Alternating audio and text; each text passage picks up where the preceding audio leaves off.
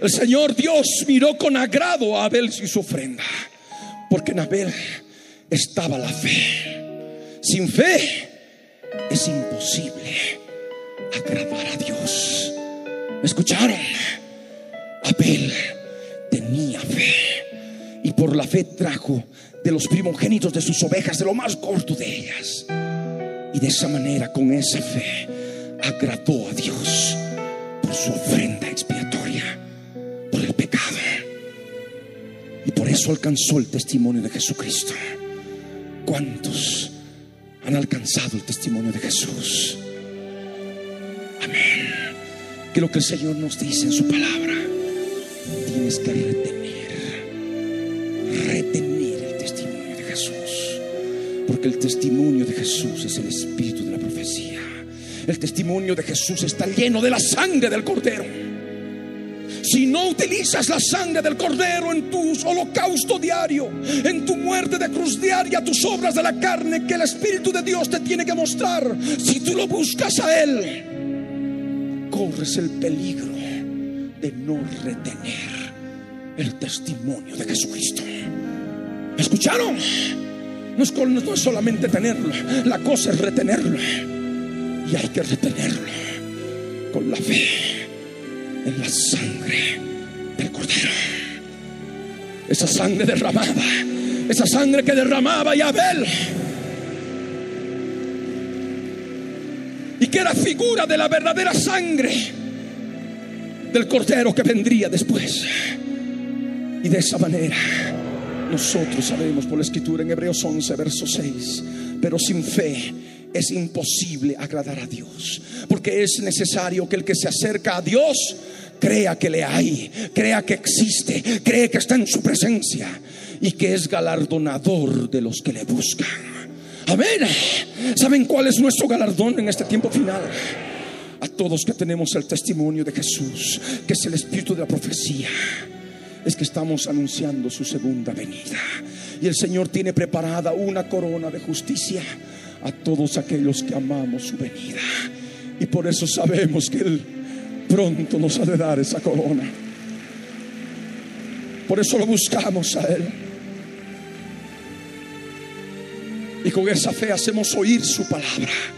Con el testimonio de Jesucristo hacemos oír su palabra, predicamos su palabra, testificamos su palabra, publicamos, pregonamos, declaramos su palabra. ¿Me escucharon? Y más aún en este tiempo final que el Señor quiere que pongamos en orden todas las cosas como Él lo hizo desde que estableció el mundo antiguo. Amén.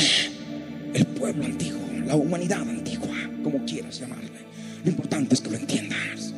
Así que la fe es por el oír. Y el oír, el oír por la palabra de Dios. Romanos 10, verso 17. La fe es por el oír y el oír por la palabra de Dios. En la medida que tú escuches la palabra de Dios, la palabra de Dios que está llena, escúchame bien, desde Génesis hasta Apocalipsis, está llena del Cordero, está llena de Jesucristo, está llena de la primera venida de Cristo y de la segunda venida de Cristo. El centro de la Biblia es Jesucristo de Nazaret.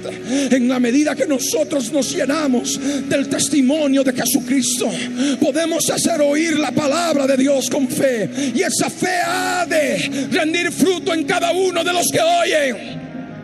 Y van a poder tener por el Espíritu Santo de Dios, que opera en el espíritu de la profecía en cada uno, van a poder tener esa fe, esa certeza de lo que se espera y esa convicción de lo que no se ve. Amén. Por la fe Enoch fue traspuesto para no ver muerte y no fue hallado porque lo traspuso Dios. Y antes que fuese traspuesto, tuvo testimonio de haber agradado a Dios. Enoch tuvo testimonio de haber agradado a Dios. ¿Cuál era el testimonio de Enoch? El testimonio de el testimonio de Jesús. Esto ya nosotros lo podemos saber. Es fácil. Tuvo testimonio de haber agradado a Dios. Enoch fue traspuesto, fue arrebatado. ¿Me escucharon? Para no ver muerte. No fue hallado porque Dios lo arrebató, lo traspuso Dios. Pero para que fuese traspuesto, para que fuese arrebatado, tuvo testimonio de haber agradado a Dios. ¿Cuántos quieren agradar a Dios? Solamente los que agraden a Dios en todos los detalles de su vida podrán conocer lo que es el arrebatamiento.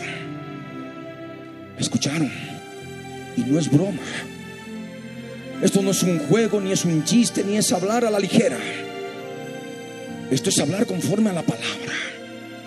Tú tienes que agradar a Dios por la fe, por el testimonio de Jesucristo, reteniendo el testimonio de Jesucristo, que es el espíritu de la profecía, porque así podrás ser arrebatado y podrás participar de la cena, de las bodas del Cordero.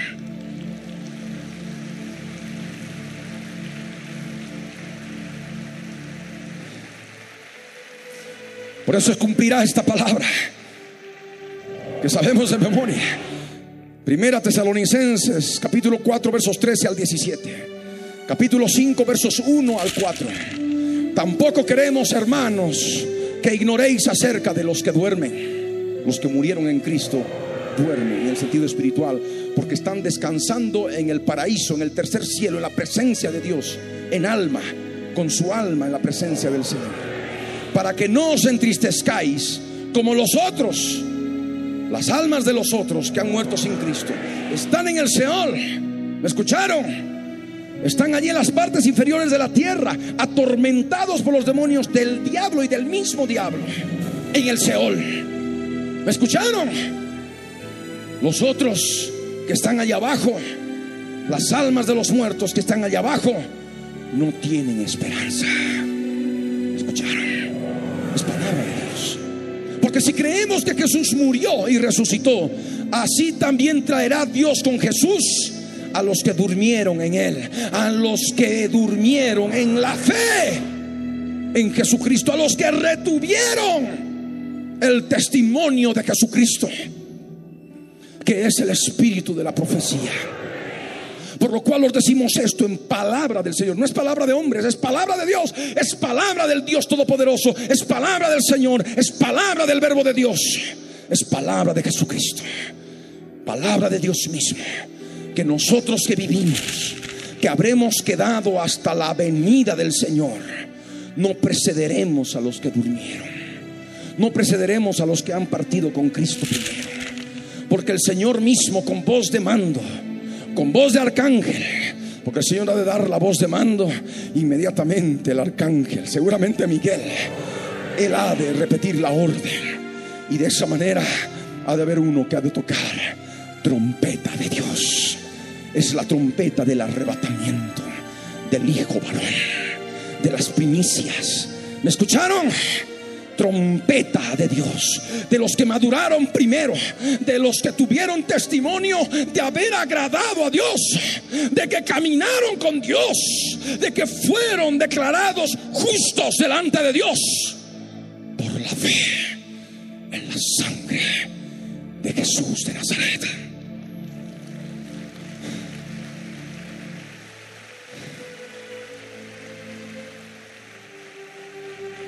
Y es más, y utilizaron esa sangre para limpiarse, para limpiarse de todo pecado. Y tomaron la cruz para tomar la sangre. Y la cruz significa dar muerte a la carne con todas sus pasiones y deseos. Los que son de Cristo han crucificado la carne con todas sus pasiones y deseos. Muerte de cruz, experimentar muerte de cruz sacrificio diario, holocausto diario por la fe. ¿Me escucharon? Es reconocer el pecado, reconocer las obras de la carne y darle muerte a la cruz del Calvario. Creyéndolo con toda certeza, limpiándote con la sangre de Cristo, inmediatamente echando fuera a los espíritus inmundos que habitan en la carne. Para así de esa manera, de la esclavitud de ellos, pasas a libertad, porque descubres que "Ah, ya no siento hacer esto. Ah, me siento más livianito. Algo ha pasado. Ser libre es tan fácil como respirar. Así lo diseñó el Señor en su amor y misericordia.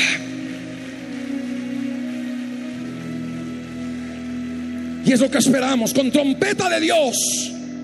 Dice la escritura, el Señor mismo descenderá del cielo. Allí al aire. ¿Me escucharon? Nadie le verá todavía. No, en la segunda venida todo ojo le verá.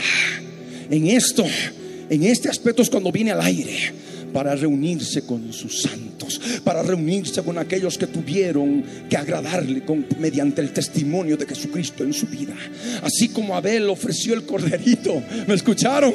Que así Dios lo había determinado para, para lo que son las edades anteriores. Ahora no necesitamos de ofrecer corderitos ni de animalitos para demostrar nuestra fe. Nos sostenemos como viendo al invisible y de esa manera creemos que Él murió por nosotros en la cruz del Calvario y lloramos y nos arrepentimos de nuestros pecados, de lo que hay en nuestro corazón caído por la fe.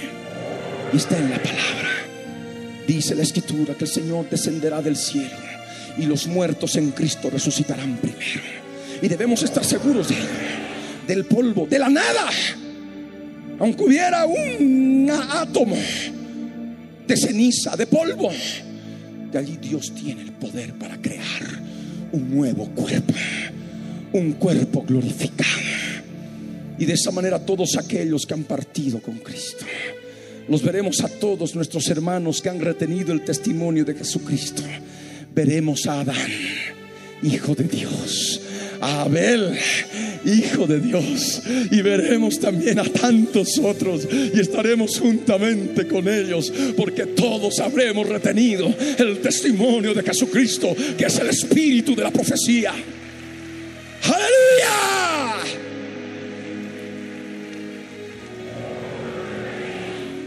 Los muertos en Cristo resucitarán primero. Luego nosotros los que vivimos. Recordemos lo que dijo Adán. Madre de todos los vivientes. Porque de la simiente de la mujer vendría uno que traería vida. Y por eso sabemos quién es. Porque Jesús mismo dijo, yo soy el camino la verdad y la vida. Amén. Nadie viene al Padre si no es por mí. Nadie puede volver a Dios sino a través de la vida. Y esta vida, la vida de Dios es Cristo Jesús. Y nosotros los que vivimos, amén. No los que respiran como los impíos que están allí, les predicamos por la radio, por la televisión. No escuchan. Y deben saber a través de esta palabra que se les está acabando el tiempo. Porque el Señor viene a juzgar a los impíos en su segunda venida.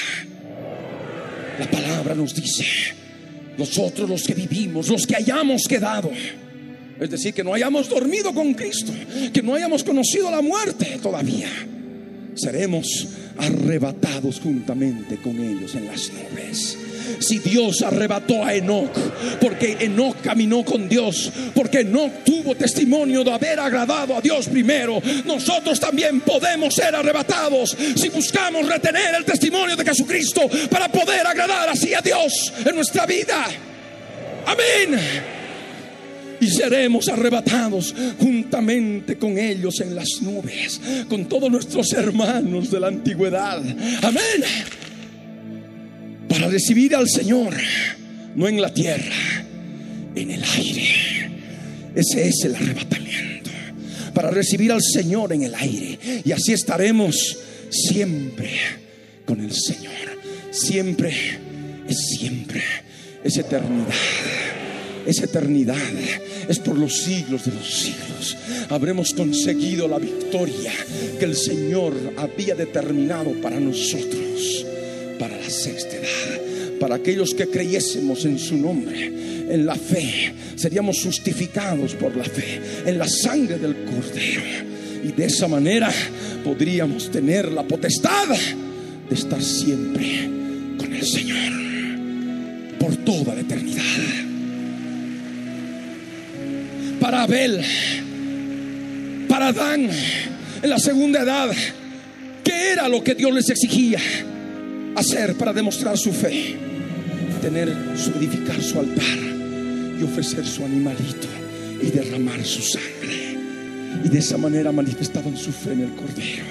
Amén. Y así también ellos resucitarán con Cristo, juntamente con todos los que han tenido y han retenido el testimonio de Jesús. Por eso la palabra dice, por tanto, en el verso 18, alentaos los unos a los otros con estas palabras. Estas palabras del testimonio de Jesucristo, de la revelación del testimonio de Jesucristo, alientan nuestra vida. ¿Cuándo tendría que darse el arrebatamiento?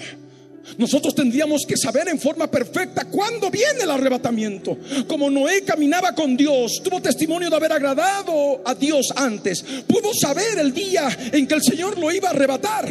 Elías, que también fue arrebatado, supo el día en que el Señor lo iba a arrebatar. Amén. Y por esto en los versos que continúan de Primera Tesalonicenses capítulo 5, verso 1 al verso 5, sigue hablando en relación al arrebatamiento y a nuestro encuentro con el Señor en el aire. Y añade, pero acerca de los tiempos y de las ocasiones, no tenéis necesidad, hermanos, de que yo os escriba, porque vosotros sabéis perfectamente que el día del Señor vendrá así como ladrón en la noche.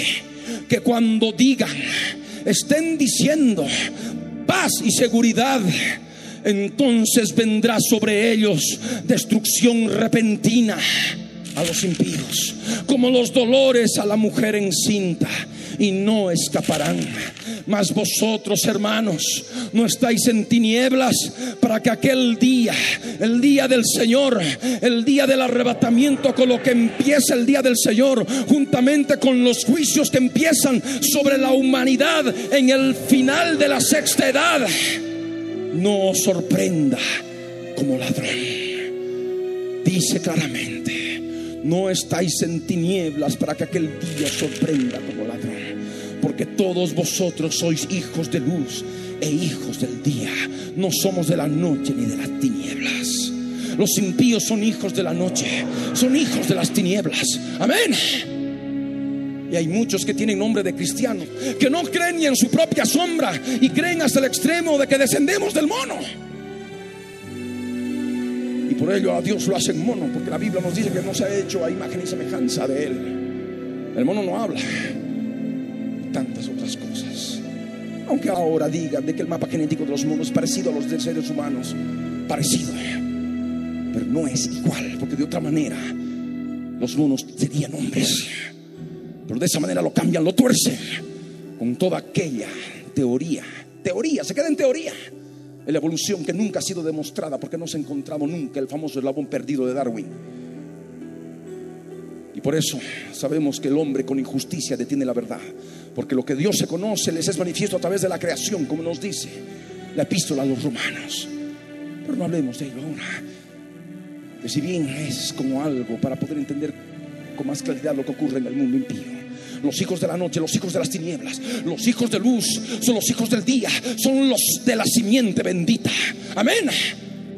Y hay enemistad entre la simiente bendita y la simiente del diablo. Dios la ha puesto porque Él es un Dios guerrero. Amén. Él se reveló como un Dios guerrero cuando el Abadón se sublevó contra él. Y continuó revelándose como Dios guerrero cuando Lucero se rebeló contra él. Y cuando Dios creó al hombre y el hombre cayó, Dios se reveló como guerrero poniendo al hombre en guerra. Somos guerreros del Dios de Israel del Dios Todopoderoso. Y sabemos como hijos de luz e hijos del día que el tiempo del arrebatamiento, lo que es el día del arrebatamiento, que forma parte del día del Señor, el día del Señor que conocemos que es la cantidad de juicios que se van a derramar sobre la humanidad al fin de la sexta edad. Sabemos que ha de venir cuando las naciones estén diciendo, ¿qué estén diciendo? ¿Qué van a estar diciendo? ¿Cómo? Y seguridad.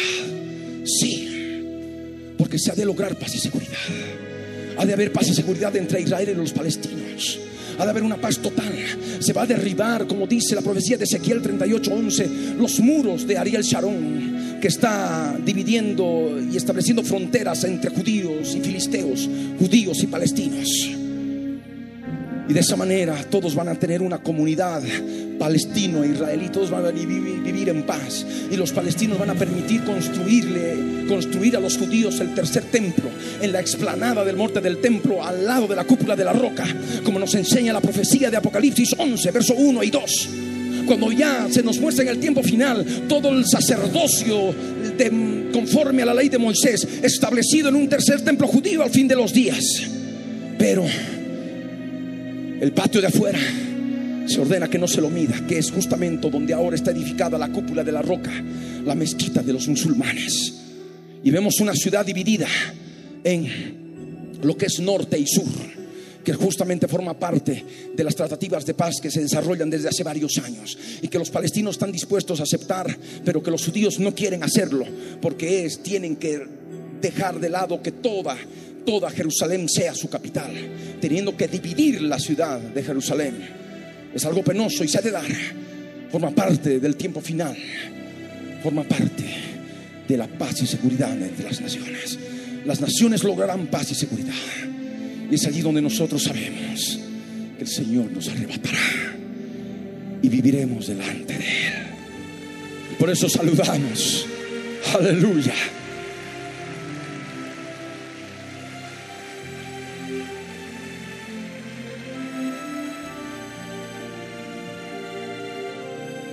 Si no fue arrebatado, nosotros podemos ser arrebatados.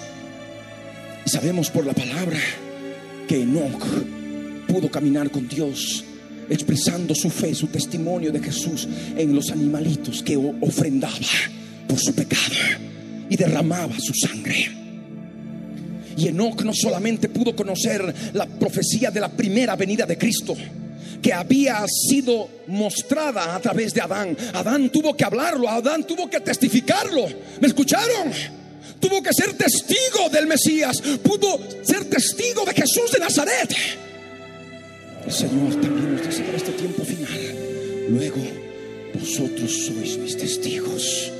No hay Dios sino yo. No hay fuerte. No conozco ninguna. ¿Quiénes son los testigos de Jesús?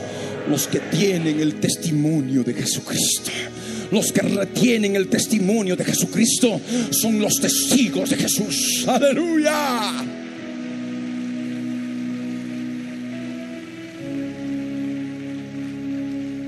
quien no conocía de la primera venida de Cristo.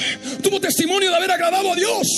Por eso ofrecía su holocausto, podía ofrecer su, su animalito derramando su sangre en aquellos días, sabiendo en sí de que si derramabas la sangre y molaba al animalito y no había comisión de pecado, no, había, no servía para nada, eso no subía a la presencia de Dios. Como ocurre con muchos de que dice, sí creo en la cruz, creo en la sangre de Cristo, pero no se arrepienten. No hay muerte de cruz, no hay convicción de pecado, no hay arrepentimiento, no hay cambio total de actitud, no hay una muestra real de que quieren cambiar. Y por ello por supuesto que no son agradables delante de Dios. Pero Enoch sí pudo hacerlo. Pero Enoch, ah, y esto es lo hermoso, que ustedes también ya lo saben. Enoch, como Adán, Seth, Enos, Cainán, Mahalalel, Jared, padre de Enoch, conocían de la primera venida de Cristo, de aquel viviente, de aquel que traería vida y nacería de una mujer. ¿Escucharon? Pero también se enteraron con más detalle de la segunda venida de Cristo a través de Enoch. Imagínense los hombres antediluvianos conocían de la primera venida de Cristo y de la segunda venida de Cristo.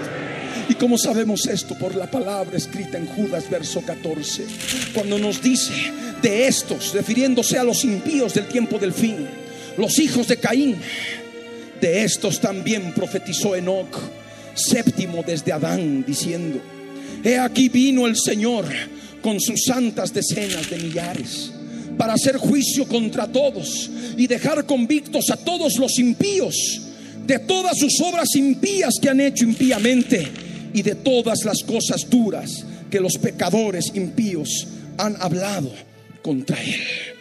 Jesús claramente por el espíritu de la profecía pudo revelar a Enoch su segunda venida. Enoch, ¿cuál Enoch? Hay algunos Enoch en la Biblia, sí, inclusive de la descendencia de Caín, pero no, este es tomado la descendencia de Adán. Enoch séptimo desde Adán. Aquel que fue arrebatado es aquel que profetizó la segunda venida de Jesucristo. Enoch tenía el testimonio de Jesucristo y mediante él, Adán, Set, Enos, Cainán, Mahalaleel, Jared y todos los que vinieron después de Enoch hasta Noé tenían conocimiento de la primera venida y de la segunda venida del Mesías. Sabría que el Mesías vendría también en su tiempo para hacer juicio contra los impíos, como Caín, como los hijos de Caín en el aspecto espiritual. Vino el Señor con sus santas decenas de millares, con todos aquellos que habían sido arrebatados. Enoch recibió la revelación del arrebatamiento y fue arrebatado con Dios. Amén. Y él sabía, estaba implícita en esta palabra, porque Dios no le podía dar algo ambiguo para algo tan claro en los días de Enoch. Por eso fue arrebatado. Sabía que en esas santas decenas de millares estaban los arrebatados. Estaban los arrebatados de todas las edades. Y habiendo resucitado primero, y luego los que quedaron vivos para ese tiempo, ser transformados, recibir un cuerpo inmortal, un cuerpo glorificado y todos juntos ser arrebatados a la presencia del Señor.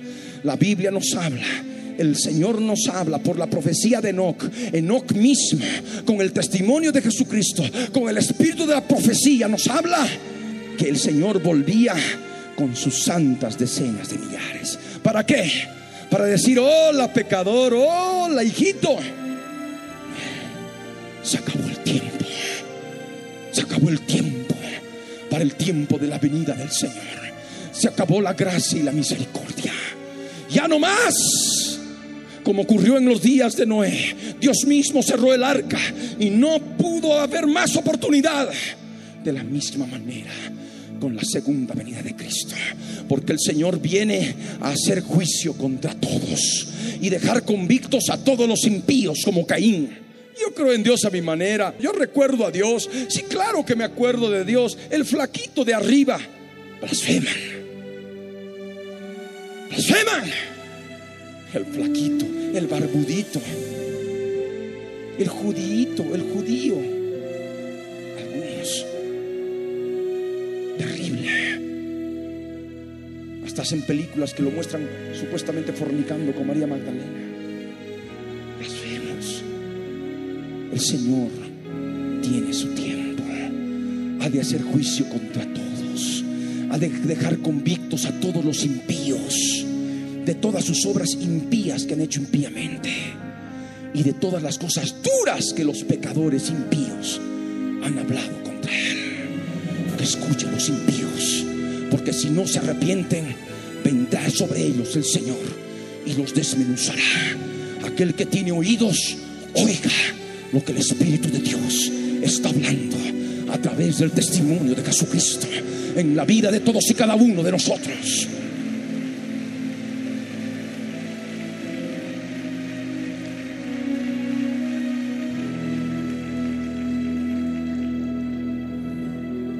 Se me fue el tiempo. Y tengo todavía muchas cosas que compartir. Me falta Noé, me falta Abraham, me falta Moisés, me falta Isaías, me falta Daniel. Como resumen, y por supuesto, lo que es la realidad del testimonio de Jesús en nuestras vidas. Cuando entramos al lugar santísimo, cuando ofrecemos el sacrificio del Cordero por la fe en nuestras vidas cuando crucificamos la carne con todas nuestras pasiones y deseos, que es con lo que de alguna manera he empezado el culto el día de hoy, para poder hacer entender que eso forma parte del testimonio de Jesucristo. Aquellos que se pronto siendo cristianos, nacidos de nuevo, y se sienten alejados, desamparados de Dios, como que Dios se ha olvidado de alguno de Él en especial de aquel que estoy tomando como ejemplo. Y le sobreviene depresión, soledad, vacío, desesperación, zozobra, angustia, quieren arreglar sus problemas con sus fuerzas, les falta fe, sienten que Dios no está con ellos respaldándolos. Y es claro recordar como Él se manifestó en la quinta edad con Moisés en el tabernáculo y luego en el reino con el primer templo de Salomón y continuó con el segundo templo de Salomón y con lo que todavía siguen creyendo en los judíos que no creen en Jesús, no creen en el Mesías, en el Cordero y van a edificar su tercer templo. Y hasta gobernantes y judíos ultraortodoxos, todos están metidos y en, el objetivo de construir el tercer templo y forma parte de las tratativas de paz y seguridad con los filisteos, con los palestinos. El Señor nos dice, ¿no sabéis que sois templo de Dios y que el Espíritu de Dios mora en vosotros? ¿Cuánto dicen amén? Nosotros somos templo de Dios, somos figura del templo del cielo. En el templo del cielo está el lugar santísimo, el lugar santo y el alto exterior. Cuando el hombre cayó en el Edén, debemos estar seguros de que se formó un velo entre el lugar santo y el lugar santísimo. Y ya cuando Dios se reveló en los días de Moisés, le mostró el templo y le mostró como modelo de lo que él tenía que hacer el tabernáculo. ¿Recuerdan? Y estaba el velo. Cuando se construyó el primer templo de Salomón, estaba el velo entre el lugar santo y el lugar santísimo que era figura del templo del cielo, mostrando que había una separación total entre Dios y el hombre. Mientras no se cumpliera la redención, la profecía del Cordero que Dios había revelado desde Adán. Y luego cuando murió Cristo, ese velo, el, velo del segundo templo, construido en Jerusalén en aquel tiempo, en el monte del templo, en el monte Moriah, se rasgó. Inmediatamente debemos estar seguros que eso fue la consecuencia del velo que se rasgó en el templo del cielo, en el reino de los cielos. Amén.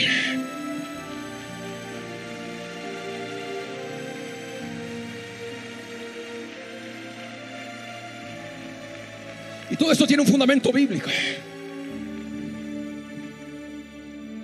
Se rasgó. Y de esa manera nosotros tenemos el camino vivo y nuevo, como dice el autor de los Hebreos, para poder entrar al lugar santísimo a través del velo. Esto es de la carne de Cristo que fue crucificada. Porque el velo es justamente la carne y los espíritus inmundos que habitan en la carne. Y por eso Jesús murió en la cruz para despojar a los principados y potestades y exhibirlos públicamente triunfando sobre ellos en la cruz. Amén. Cuando tú te sientes desamparado, solo, triste, sin Dios, sin fe, sin esperanza, es porque ahí se ha puesto el velo. Hay cosas que necesitas renunciar. Hay cosas que necesitas darle muerte en la cruz. Y cuando oras al Señor y le ofreces en tu sacrificio diario, diario, cada día tomar la cruz, cada día tienes que tomar la cruz vas descubriendo las obras de la carne y vas crucificando, vas dándole muerte juntamente con Cristo. El velo se rasga y tienes cada vez más mayor sensibilidad a la presencia de Dios en el lugar santísimo. Y entras directamente al lugar santísimo, a la presencia de Dios, utilizando la sangre del cordero, la sangre que Él la recolectó de una manera sobrenatural y que la Biblia nos dice que está en el templo del cielo, que está en el cielo. La sangre rociada de Cristo, que habla mejor que la sangre de Abel, nos dice la palabra y con esa sangre que está sobre el propiciatorio, que va encima del arca del pacto, podemos entrar aquel que está detrás del propiciatorio, aquel que está sentado en el trono. Y teniendo por sumo sacerdote, no a un sacerdote levita, que era sujeto a corrupción mortal y, podía, y tenía que morir y tenía que ofrecer por sus propios pecados, sino un sumo sacerdote según el orden de Melquisedec Amén. Que intercede por nosotros, que vive por los siglos de los siglos, eterno, inmutable, que vive para siempre. Y mediante Él acercarnos a la misma presencia de Dios. Y ese es nuestro sacrificio diario. Ese es nuestro holocausto diario. Aleluya.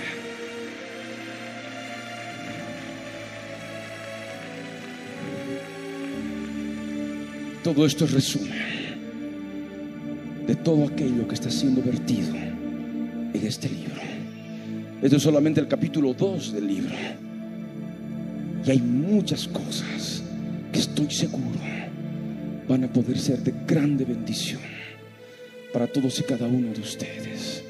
Y el Señor me permita terminar a tiempo el libro, porque es tan extenso. Es casi ordenar toda la historia, si bien de una manera muy, en lo posible, amplia y también resumida. Toda la historia que está registrada en los anales del mundo secular. Colocarlas y ponerlas dentro de la edad que corresponde, como Dios lo ha predeterminado. Amén.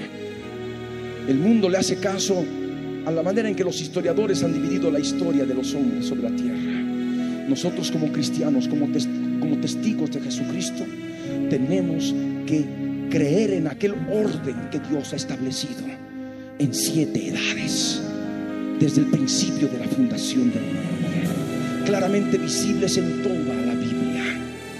Y por ello saber comprender que estamos viviendo el tiempo final de la sexta edad y sobrevienen juicios terribles cuando ya se habla de paz y seguridad, sobre todo en Israel, y el advenimiento del hombre de pecado que ya ha nacido, el hijo de perdición, que se está haciendo adorar como Dios, haciéndose pasar por Dios, empezando desde Israel, a través de judíos y un partido político que lo promociona como tal.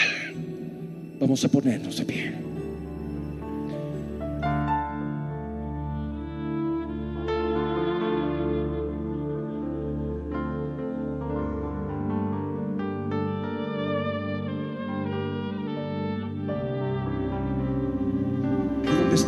Tus manos en alto. Cierra tus ojos y ora conmigo de todo corazón en la presencia del Señor.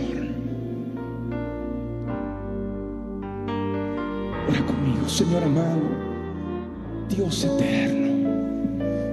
Yo subo a tu presencia para darte gracias, porque eres mi Dios, eres mi eterno Salvador tú vives para siempre. Tú has herido la cabeza del diablo y has destruido el imperio de la muerte. Has destruido la esclavitud sobre nosotros y el pecado que nos asedia, trayéndonos vida, libertad y perdón de nuestros pecados. Gracias Jesús bendito. Yo te amo. Yo te alabo con todas las fuerzas de mi ser. Tú eres mi Dios bendito. Tú eres mi Salvador. Tú eres el Dios de Adán. Tú eres el mismo Dios. Tú eres el Dios de Abel. Tú eres ese mismo Dios.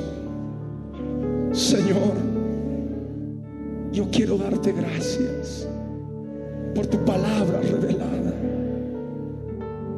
Porque te revelaste a Enoch y le revelaste la segunda venida de Cristo antes del diluvio.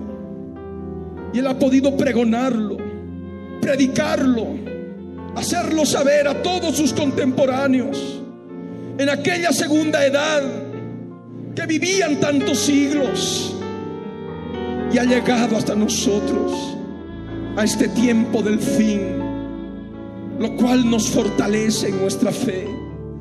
Y estamos seguros que tú vendrás, vendrás por segunda vez y con juicio contra los de la simiente del diablo, como está escrita mas estamos revestidos de poder y de autoridad para seguir haciéndolo, para seguir pregonando, para seguir declarando todas las cosas todo el orden de los tiempos, como tú lo has prefijado desde la eternidad pasada. Gracias Señor, gracias Papito bueno, gracias mi Salvador. En el nombre de Jesús, quiero pedirte una sola cosa más por el día de hoy, que me ayudes cada día a retener el testimonio de Jesucristo, amando tu venida, esperando tu venida, llenándome del espíritu de la profecía, escuchando la palabra profética predicada con fe, para aumentar mi fe, para fortalecer mi fe para poder agradarte y ser arrebatado juntamente con el Hijo varón, para que desaparezca la mentira, la exageración, el engaño en nuestras vidas, porque solamente aquellos que no mienten podrán ser arrebatados como primicias y estaremos delante de tu trono, delante de tu presencia adorándote, adorándote Señor, por toda la eternidad. Gracias Señor. Bendito seas por siempre.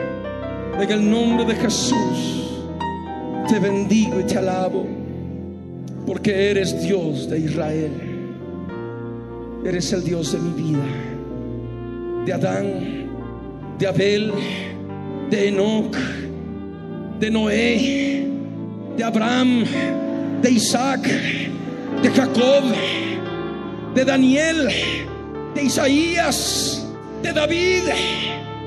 Señor, tú eres mi Dios. Gracias. Con tus propias palabras habla con Él.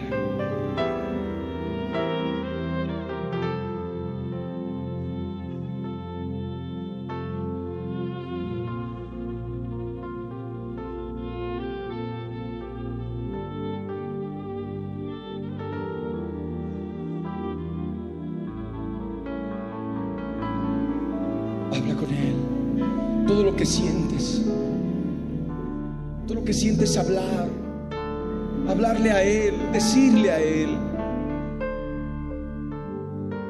No estamos en camino de error. Eso debo decírtelo delante del Señor.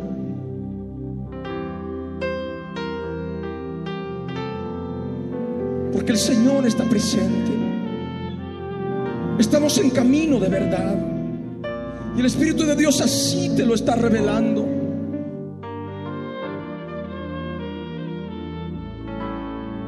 Infinidad de personas que rechazan el espíritu de la profecía, como Caín, y mienten por su ignorancia de la palabra de Dios, de la manera que Él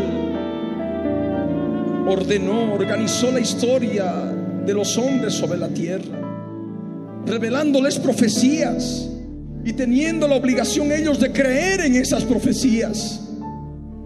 Así serían justificados por la fe, por creer en esas profecías.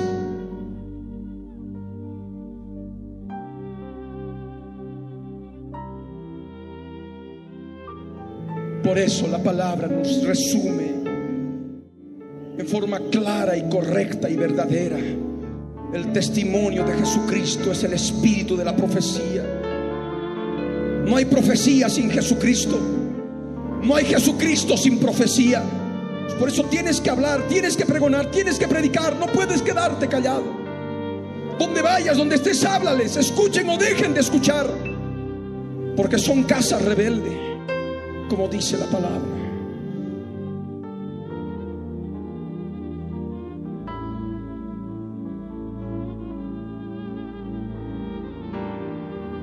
conmigo, Señor amado.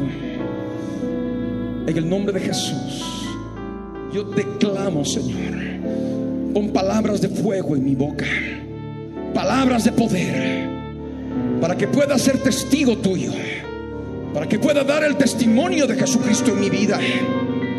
A todos aquellos que no creen, a mi alrededor, Donde tú me pongas, Señor. Y predique con denuedo como debo hablar de lo que estás revelando en este tiempo final a tu pueblo. Gracias, Señor.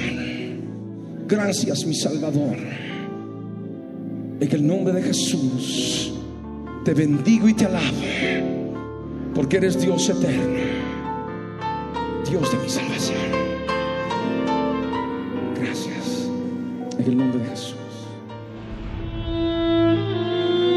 Jesús les dijo, ¿habéis entendido todas estas cosas? Ellos respondieron, sí, Señor. Él les dijo, por eso todo escriba, doctor, en el reino de los cielos es semejante a un padre de familia que saca de su tesoro cosas nuevas y cosas viejas.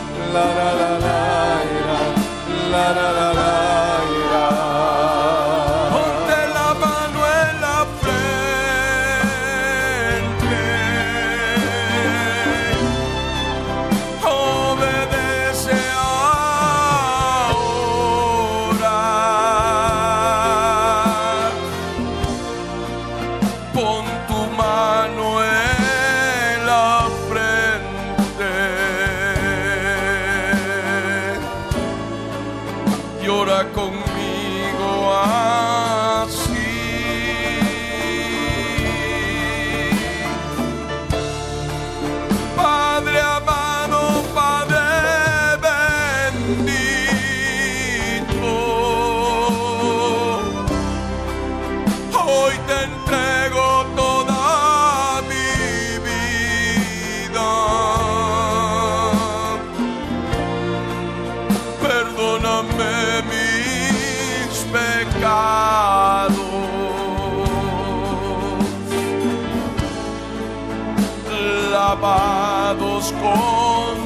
tu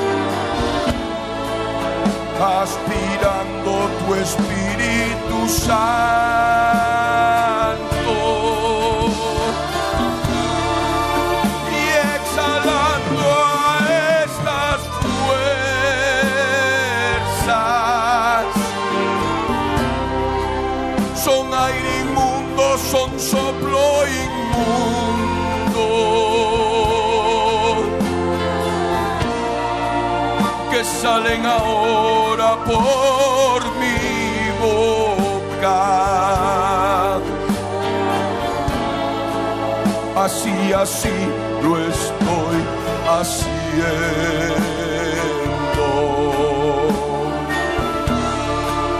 Empieza ahora a soplar, a exhalar,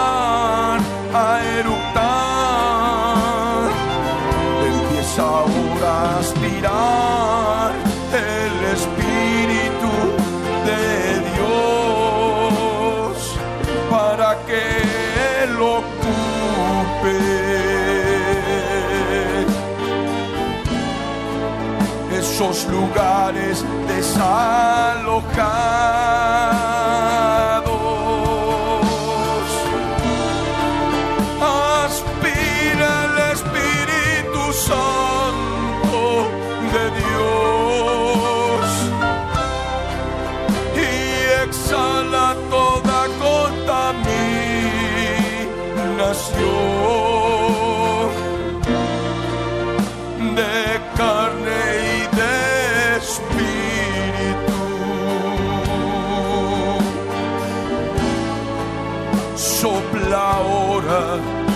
Shalom.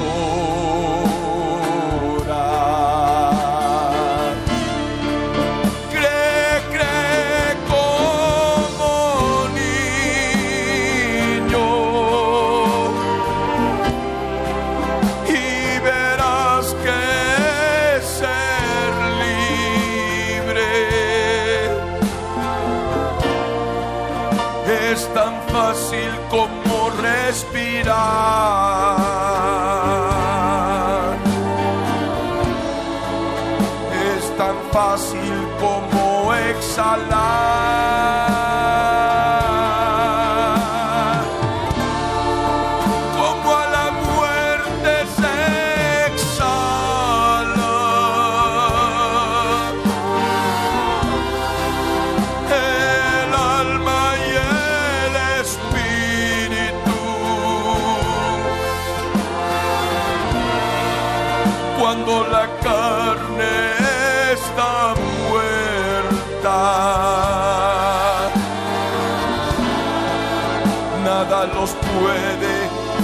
Satan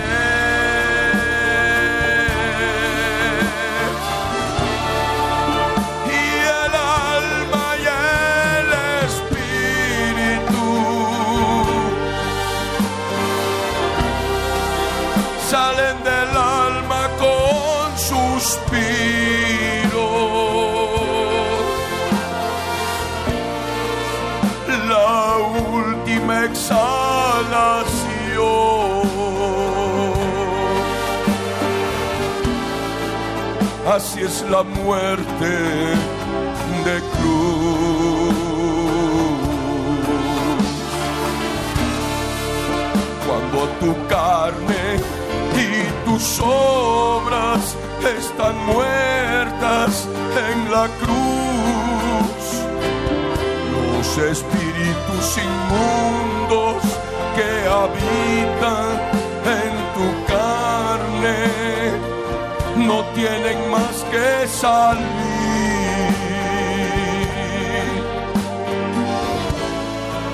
Porque la carne está muerta.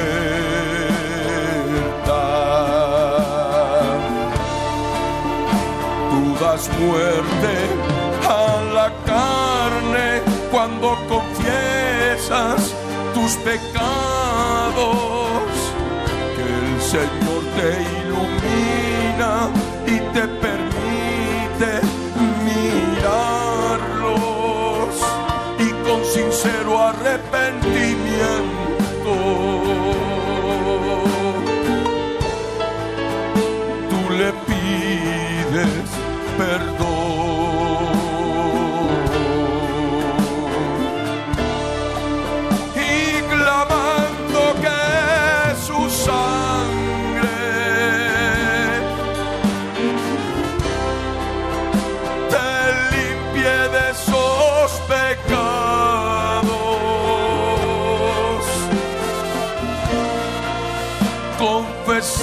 Pidiéndole perdón. Así se mata la carne en la cruz. Es por la fe,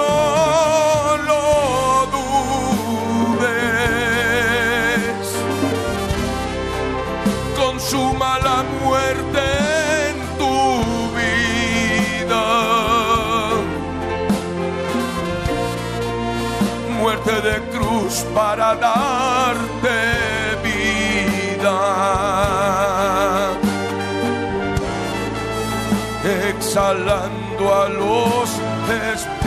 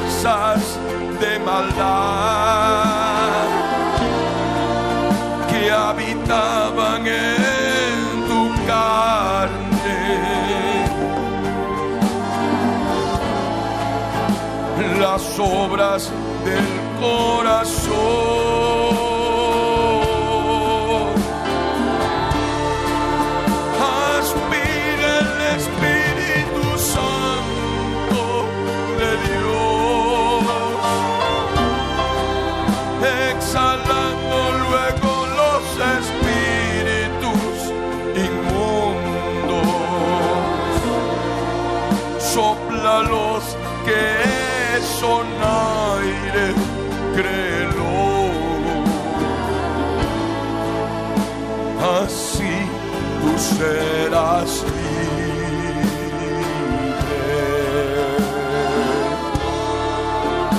La, la,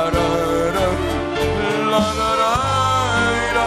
Sigue haciendo lo que te dije exhalando toda fuerza espiritual de Satanás, aspirando el Espíritu de Dios. Así serás libre, siempre libre, cada día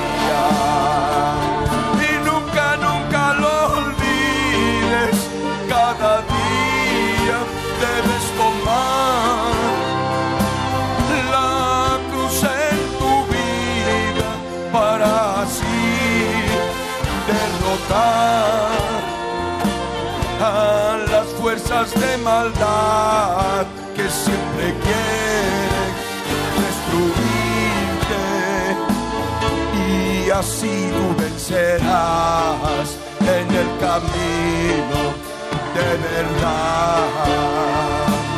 Siempre con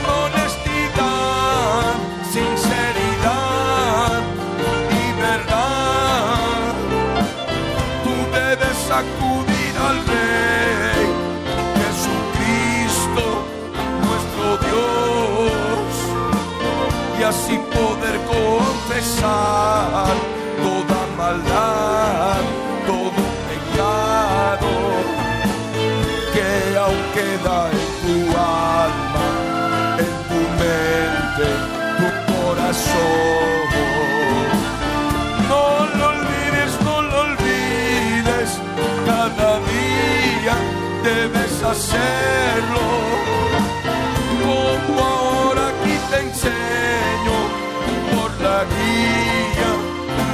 Espíritu, así cantando en armonía, tú escuchas esta enseñanza que el Espíritu quiere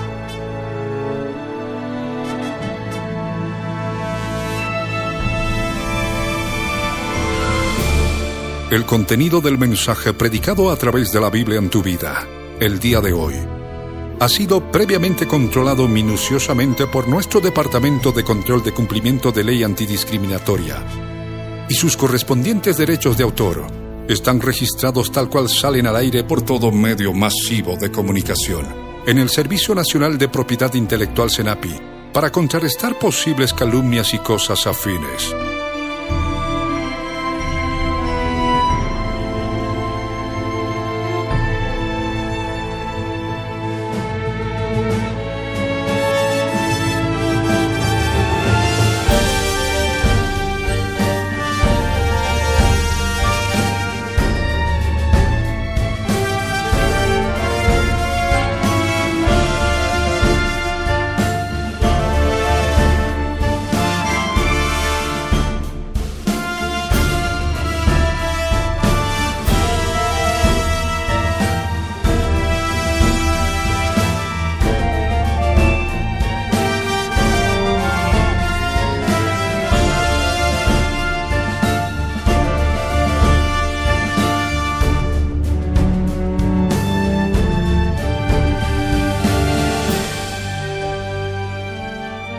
Pastor Ricardo Claure Peñalosa presentó La Biblia en tu vida. Mensajes de la palabra de Dios para que su iglesia se prepare para testimonio a las naciones.